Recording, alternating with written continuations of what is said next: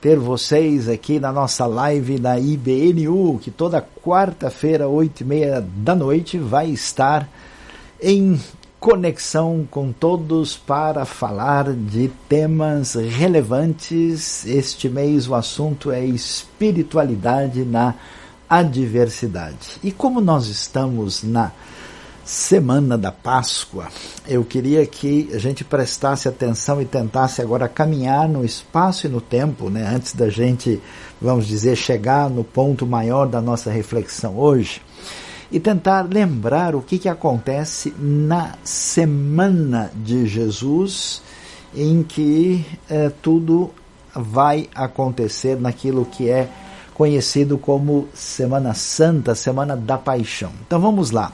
Lembrem-se que nós temos aqui, ah, digamos, no fim de março, começo de abril, época da Páscoa, quando todo mundo ah, vai a Jerusalém nas três festas famosas, né? além da Páscoa, Pentecoste e Tabernáculos, quando todo mundo ia para Jerusalém para adorar e festejar diante de Deus conforme a ordenança da própria lei. O que, que nós vemos lá?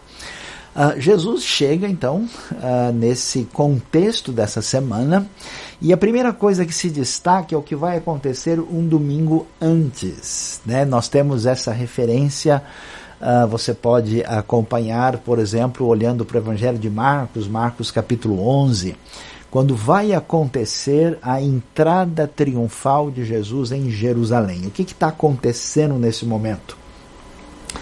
A festa da Páscoa, o povo está desesperado, está esperando, aguardando um Messias, e quando eles aguardam esse Messias, eles é, estão ah, ali, né, nesse momento especial, querendo né, receber aí a ajuda é, de Deus para é, conseguir se livrar dos romanos. Então, quando Jesus chega, e você vai lembrar que ele, o povo diz Osana, que significa salva-nos, por favor.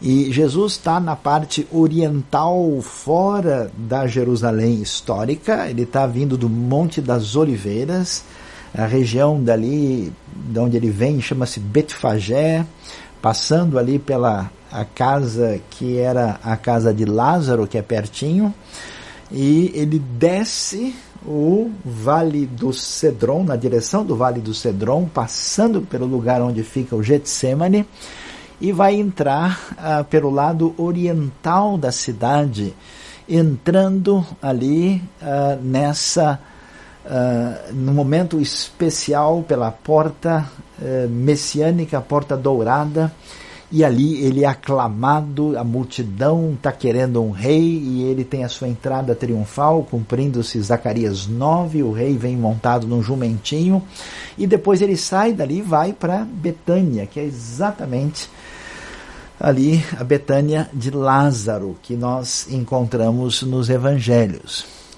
Passando o domingo, nós, na semana da paixão, na segunda-feira, temos o registro de Marcos capítulo 11, a partir do verso 12. E duas coisas vão acontecer. Jesus agora volta para o templo, lá onde ele mesmo tinha entrado. E lá na área do templo, né, quando ele vai para purificar o templo, no caminho, nós vemos a situação da maldição da figueira que aparece ali. Uh, e, portanto, ele faz o que é chamada purificação do templo, quando ali aqueles comerciantes são repreendidos pelo abuso, e isso é destacado e acontece na segunda-feira. Quando a gente vê uh, Marcos 11, a partir do verso 20, né?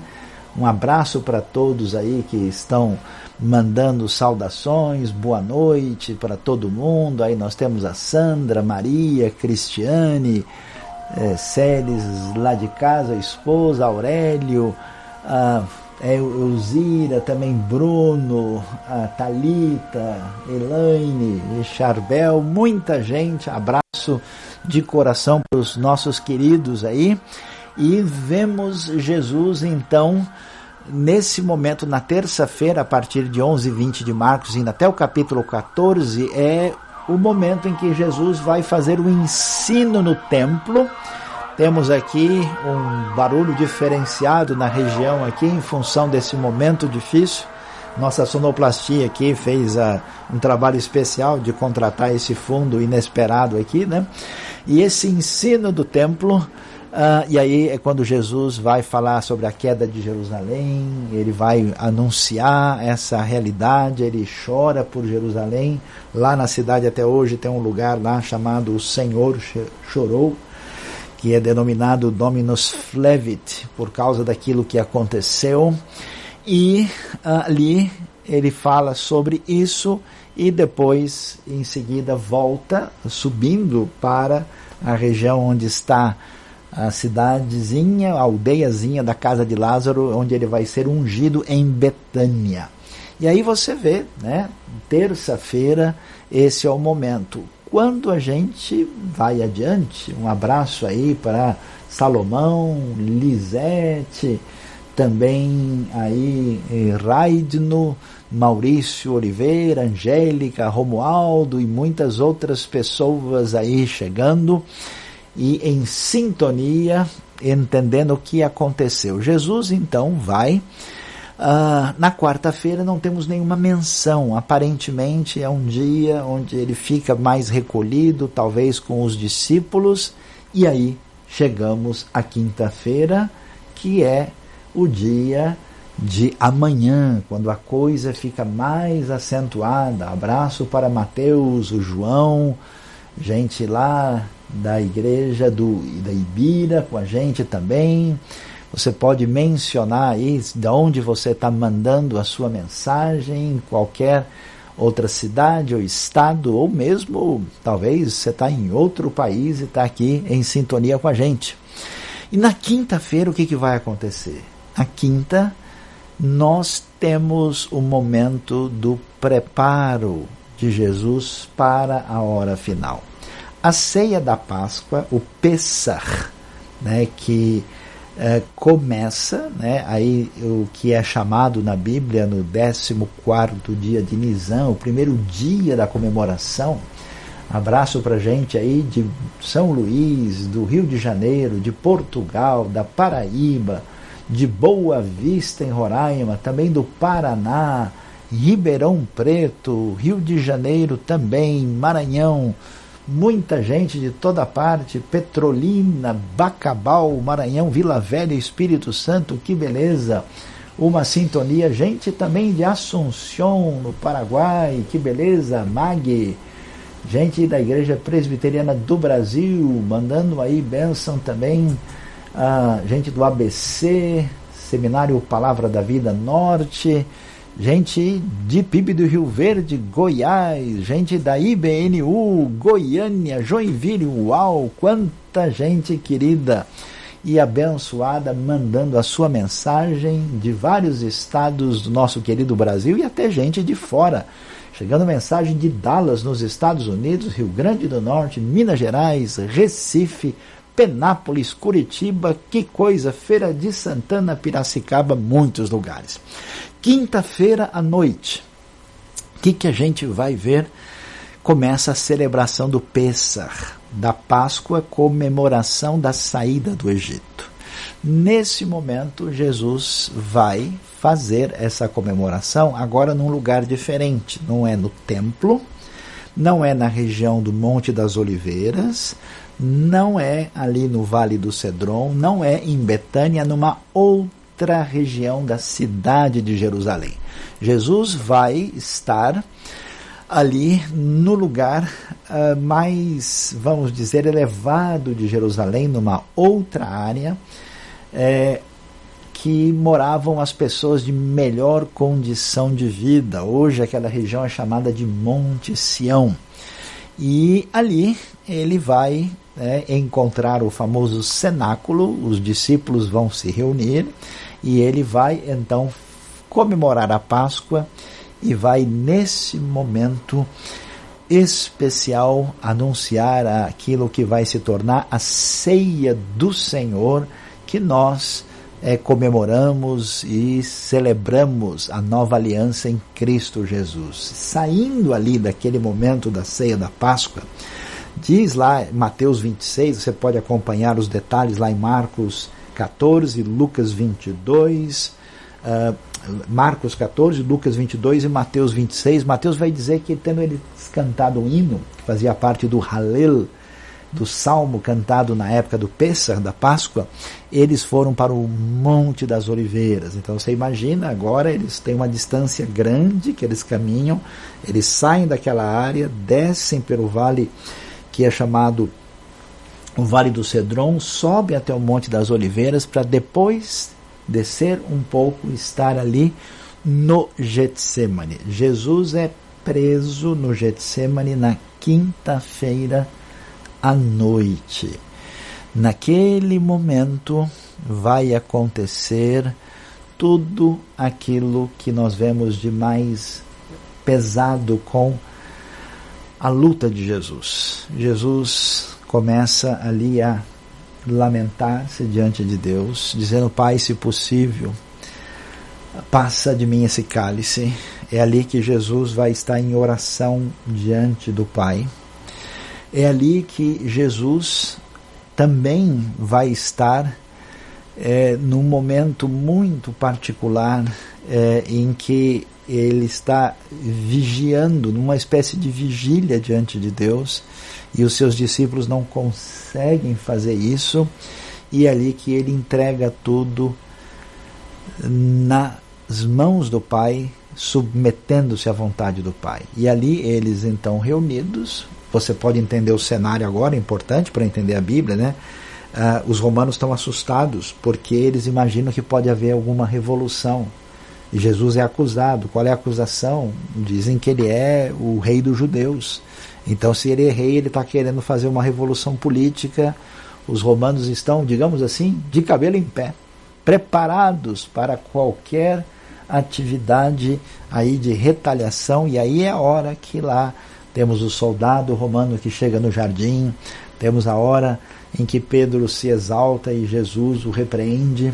Vemos que coisa interessante eh, Jesus uh, ali uh, sendo traído por Judas com o beijo, Judas decepcionado que Jesus não entrou na, naquilo que era sua proposta, e aí Jesus então vai ser aprisionado e levado lá para a casa de Caifás, para a prisão onde ele vai ficar à noite, e aí nós vamos ter a partir do Marcos 14, versículo 43 até o final do capítulo 15. O texto bíblico vai nos relatar o que acontece na sexta-feira acontece, como você viu aí, a traição de Jesus, o abandono dos discípulos, a negação de Pedro nessa virada de quinta para sexta-feira. Jesus é preso e aí surge toda aquela situação em que Jesus vai ser levado diante de Pilatos. Pilatos tenta deixar as coisas nas mãos de Herodes, Herodes devolve e então, na sexta-feira, acontece a condenação, julgamento complicado de Jesus, que acontece naquela virada de dia, e aí a sua morte e o seu sepultamento. E você sabe, é uma festa sagrada, é o, a Páscoa, o Pessa, a grande festa da libertação, a festa da identidade do povo de Deus a festa que tem a ver com o sacrifício uh, do cordeiro, a festa que tem a ver com o livramento que Deus trouxe lá diante da, do destruidor que tirou a vida dos primogênitos. E agora, exatamente nesse momento é que acontece isso, e se aproxima o momento do pôr do sol, nessa época de primavera, e Jesus tem que ser sepultado. Aí você vai entender um pouquinho mais da história, que coisa interessante. José de Arimateia cede ali o seu sepulcro como discípulo de Jesus que seguia escondido, um discípulo ah, abastado, rico e num sepulcro novo cavado na rocha, perto do lugar que era o lugar onde Jesus foi crucificado, o Gólgota, que em vez de ser um lugar alto, é um lugar onde as pessoas podem ver para ser exemplo de condenação, numa cruz tosca e muito pouco trabalhada, diferente do que a gente vê nos filmes. Jesus, então, aí quando chega nesse momento, Jesus vai ser preparado para o sepultamento. Mas qual é o problema? Não dá tempo. Não dá tempo de fazer tudo direitinho. Jesus é tirado da cruz e ele é preparado rapidamente para ser colocado no sepulcro e tudo tem que ser feito antes do início do sábado, do início do Shabat, nesse momento especial. Que coisa impressionante.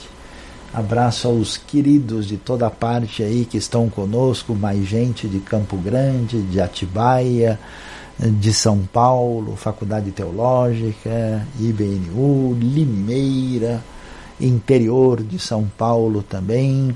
A gente aí falando sobre a expectativa messiânica da época e se achava que poderia ser tomado o reino à força. Tem razão, isso mesmo, comentário que chega aí para nós pela própria uh, IBNU, gente de São Luís, Cubatão, Taubaté, que que a gente vai perceber aqui diante dessa situação. Mais gente de Minas, Campinas, Orlândia, Natal, litoral de São Paulo, Sergipe. Um abraço aos queridos de toda parte e gente agora da Suíça, Fortaleza, Goiás, são Vicente, Paraíba, Fortaleza, muita gente.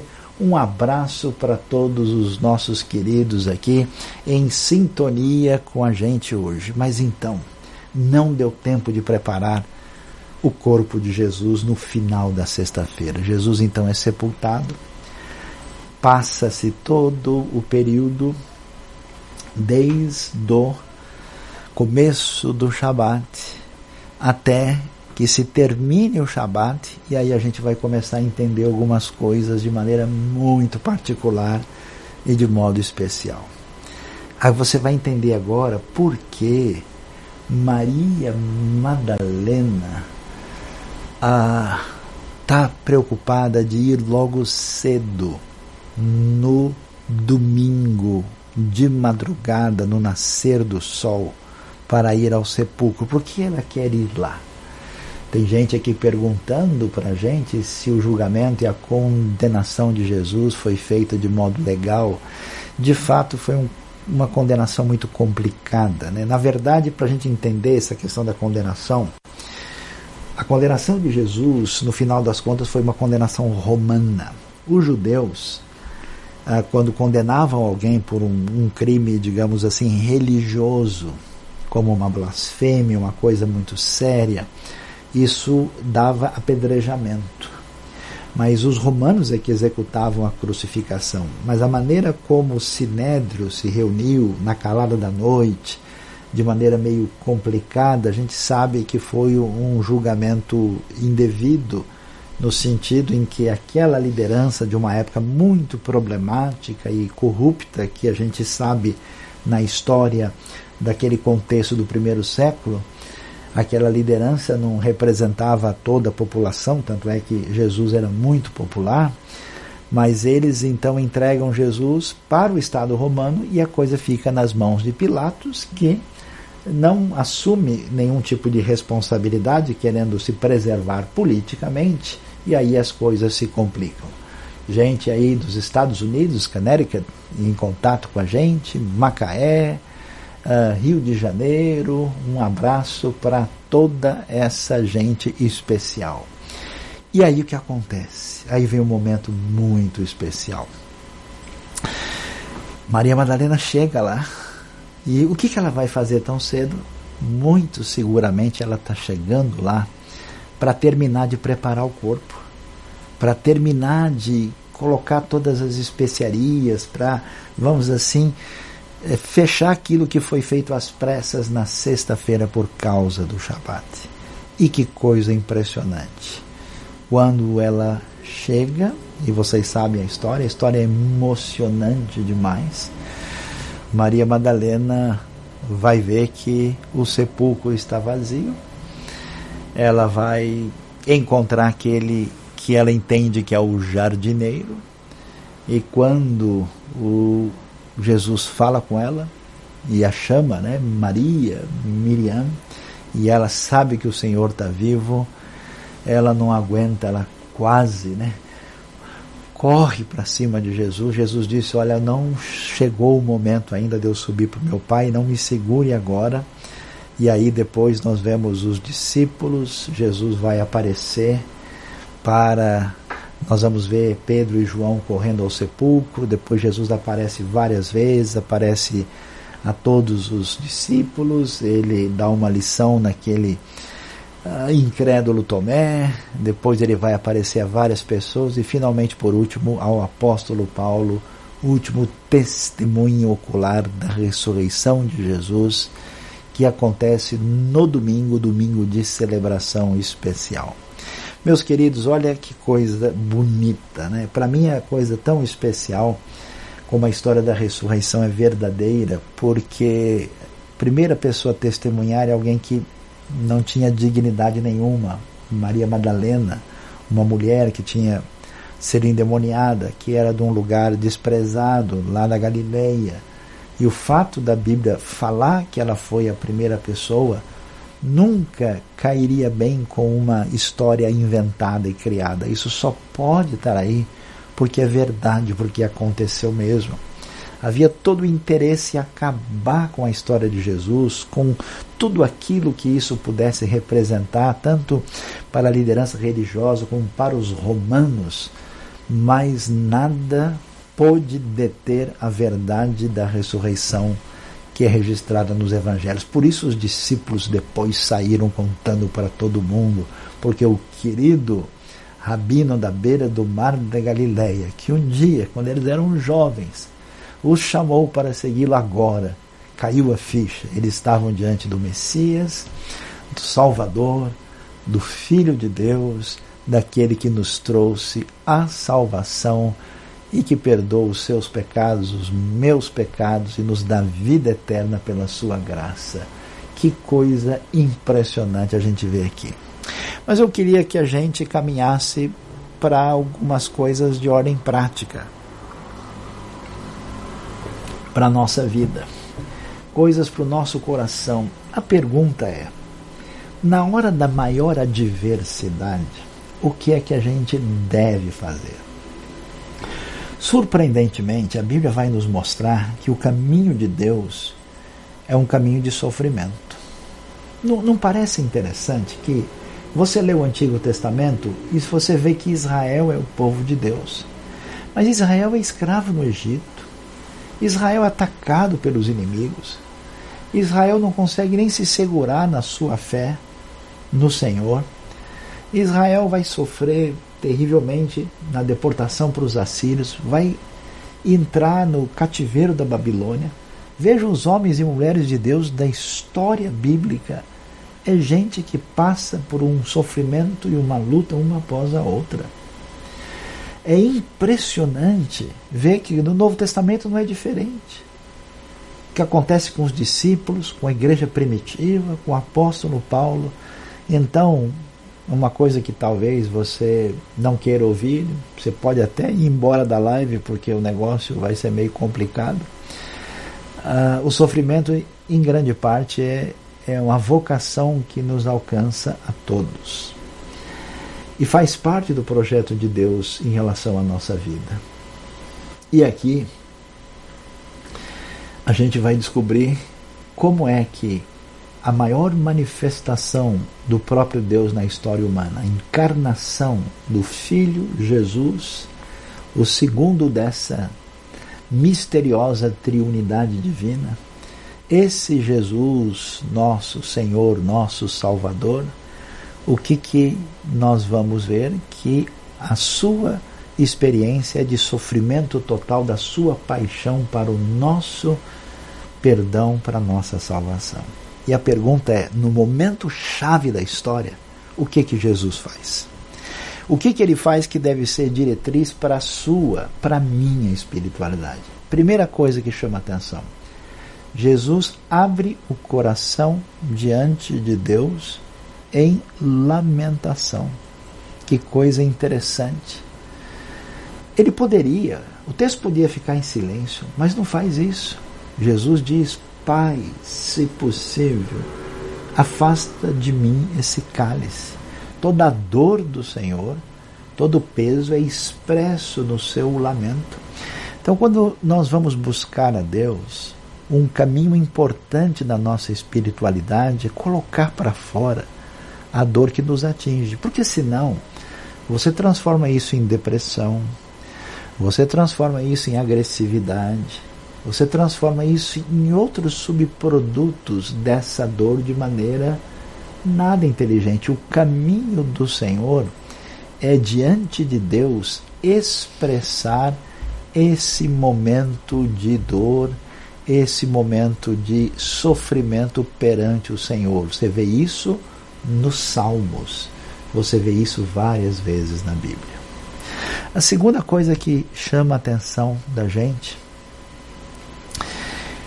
é, Daniel tem razão, até na cruz Jesus proclamou um salmo de lamentação, salmo 22. Isso mesmo, Daniel, excelente observação. Jesus é o servo sofredor, coisa muito especial. Gente aqui da Suíça falando de caravana para Israel, não é o momento agora, vai chegar a hora que a gente consegue fazer esse tipo de possibilidade mais para frente, num outro momento que, que a gente pode dizer aqui? A gente diz que o próximo elemento que marca a relação de Jesus no momento da dor é a busca de Deus em oração.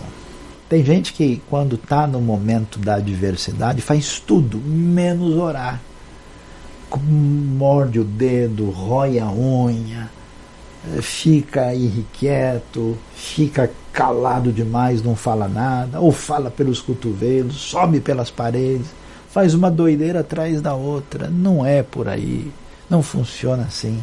Então não se esqueça, no momento da luta, nós não podemos abrir, a, abrir mão da oração oração por você, pela outra pessoa, por quem você. Aliás, coisa bonita, né? Orar é uma forma de amar o outro em secreto diante de Deus.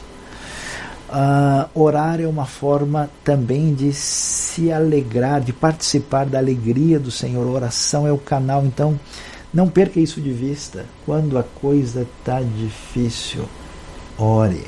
E mais do que isso, a oração de Jesus é acompanhado de vigilância, orar e vigiar. Esse constante caminho de contato aprofundado com Deus, a boa atitude de vigília que muitos cristãos fazem em muitas situações.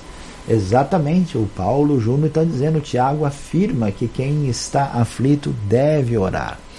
Então, na hora da adversidade, não se entregue ao nervosismo, à ansiedade, à irritação, ao pensamento negativo. Ore e, se possível, fique numa atitude de vigilância. Lembre-se dos discípulos na sua fraqueza. Eles não conseguiram. Jesus ia lá e acordava os discípulos. Ia lá e eles estavam dormindo de novo.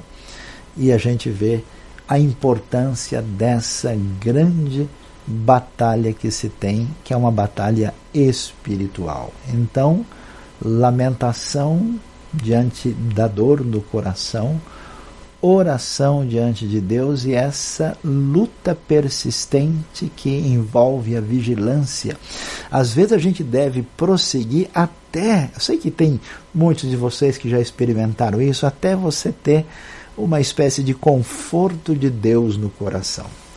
Quando a gente não faz isso, a gente pega as nossas armas, a gente parte para cima das pessoas, a gente quer resolver a coisa com a nossa força, a gente cria ressentimento em relação ao outro, né? Experimente orar para uma pessoa que magoou você, que machucou você. Não é difícil? Eu, às vezes, tem gente que me torra a paciência uma vez ou outra, e aí eu vou tentar orar pela pessoa, dá um nó assim na garganta, aí eu tenho que lutar contra a minha carnalidade para que Deus liberte o meu coração e eu deixe de abrir caminho para a força da carne e orar pelas pessoas que às vezes deixam a gente aborrecido, chateado e às vezes por coisas muito uh, pequenas e, e, vamos dizer, sem importância. E finalmente, meus queridos, interessante. O que que o texto enfatiza? Estou vendo aqui, ó, Marcos capítulo 14. Convido você a ler com detalhes do verso 32 até o verso 41, Jesus no Getsemane. Essa palavra Getsemane, né?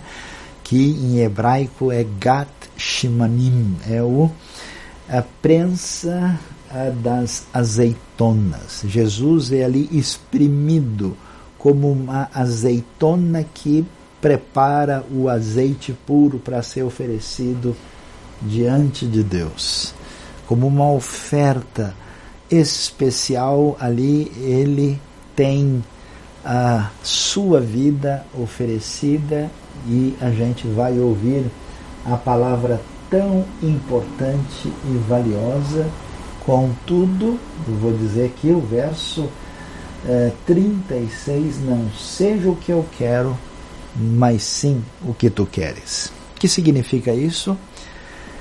Entregar a vida e o coração à vontade do Pai. Isso quer dizer uma submissão especial a Deus. Eu sei que você gostaria que muita coisa na sua vida, na sua proposta, na sua trajetória fosse diferente. Está todo mundo assustado nesses dias de epidemia, de uh, quarentena, de isolamento social, muita gente preocupada, aborrecida. Por quê? Porque Deus interrompeu a nossa agenda. Deus bagunçou a nossa rotina. A gente achou que tinha tudo sob controle e nós não temos nada sob controle. Hoje de manhã a gente levantou porque Deus, na sua bondade, assim quis e nos permitiu.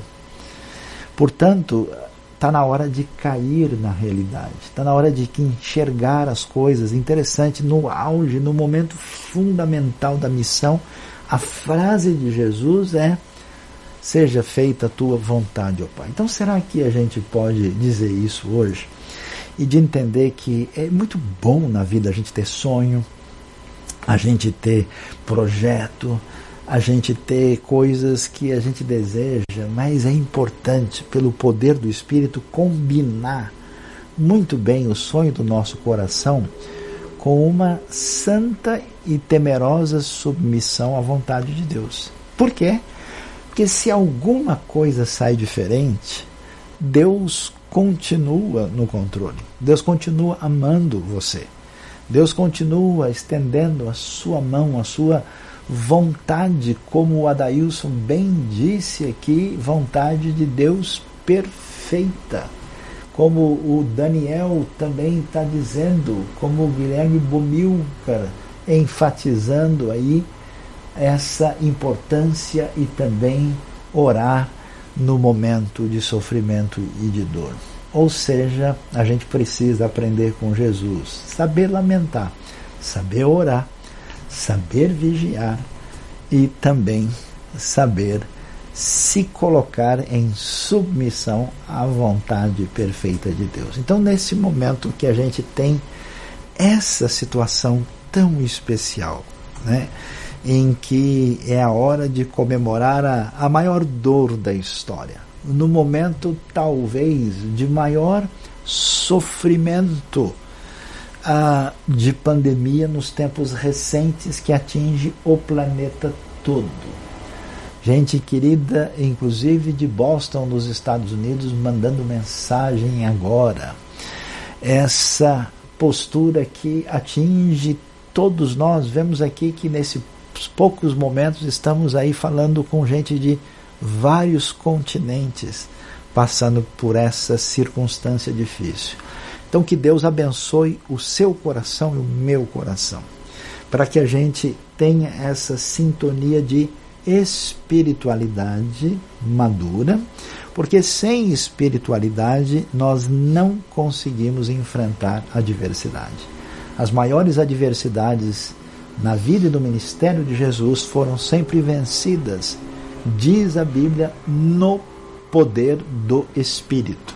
E o meu desejo nessa noite é que Deus abençoe a sua vida e que você aprenda esses quatro elementos tão importantes: lamentação, oração, vigilância e submissão à vontade de Deus. Abraço para gente querida, mandando mensagem de Vancouver, no Canadá. Nós queremos eh, caminhar aí para o desfecho da nossa live. Vocês podem ir encaminhando as suas últimas mensagens. O Instituto Bíblico de Arqueologia também mandando a sua palavra. E queremos agradecer de coração todo mundo que está com a gente e dizer para vocês que a nossa comunidade BNU pretende ser uma comunidade serva, que existe para abençoar a sua vida, para compartilhar o Evangelho, tudo que você encontrar aqui livremente você pode multiplicar para todas as pessoas. Ah, o foco dessa ah, comunidade abençoada é ser realmente um canal de bênção e de graça de Deus. E, portanto, nós queremos deixar isso bem claro e dizer que somos uma comunidade que tem essa intenção e esse desejo no coração. Queria pedir a todos os nossos queridos, já que a gente falou tanto nessa realidade é, da oração, que vocês lembrassem de orar por duas situações específicas. Primeiro, pelo grande grupo de pessoas nesse mundo que está sofrendo muito. Que Deus coloque a sua mão de graça e assim como a gente aprende através do sofrimento, que esse seja um momento importante dessas pessoas encontrarem a graça de Deus e a grande salvação que nós alcançamos em Cristo Jesus. E, em segundo lugar, pelo povo querido de Deus, missionário, que está em lugares difíceis, em campos complicados, num momento como esse, e maior dificuldade do que eu e você, e que precisa das nossas orações. Abraço para nossa querida irmã Vasti, lá de Valência, na Espanha, que é parte da IBNU. Gente também de Manaus, gente querida aí mandando a sua saudação para nós aqui. Ficamos muito honrados e felizes e queremos caminhar aí para o desfecho da nossa live, convidando você a estar conosco. Nós teremos ah, na sexta-feira uma transmissão especial que vai ser o culto da aliança que vai acontecer aí pelo YouTube, numa parceria que envolve a IBNU, a Rádio Transmundial, Igreja Evangélica Livre, Igreja Menonita, Igreja Batista Alemã de São Paulo, muito muitas igrejas juntas comemorando na sexta-feira de manhã. Abraços aí de Teresina, de São Luís, de Vinhedo. Uh, muita gente querida, Emily, outras pessoas aí mandando o seu abraço para nós. E finalmente, nós teremos um momento muito especial no domingo, quando, juntamente com uma igreja chinesa taiwanesa, faremos uma celebração juntamente, em português com tradução para mandarim, já que isso que está acontecendo pegou do Oriente até o Ocidente. Então, unidos em Cristo, uma igreja batista, uma igreja presbiteriana, uma igreja brasileira, uma igreja chinesa, vamos comemorar a Páscoa a ressurreição e também vamos ter a ceia do Senhor, mesmo à distância. A pergunta que é feita aqui do horário na sexta-feira vai ser às 10 horas da manhã.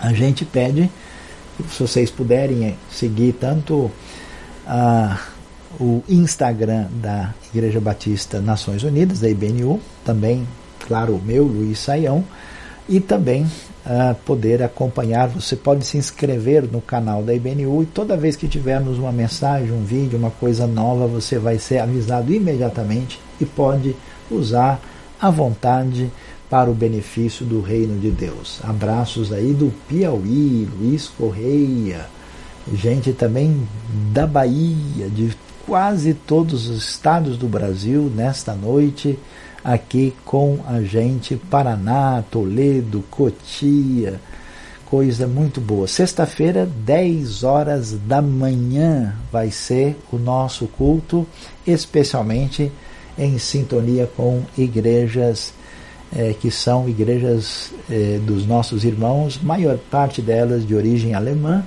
juntamente com ah, a nossa igreja e também a Rádio Transmundial.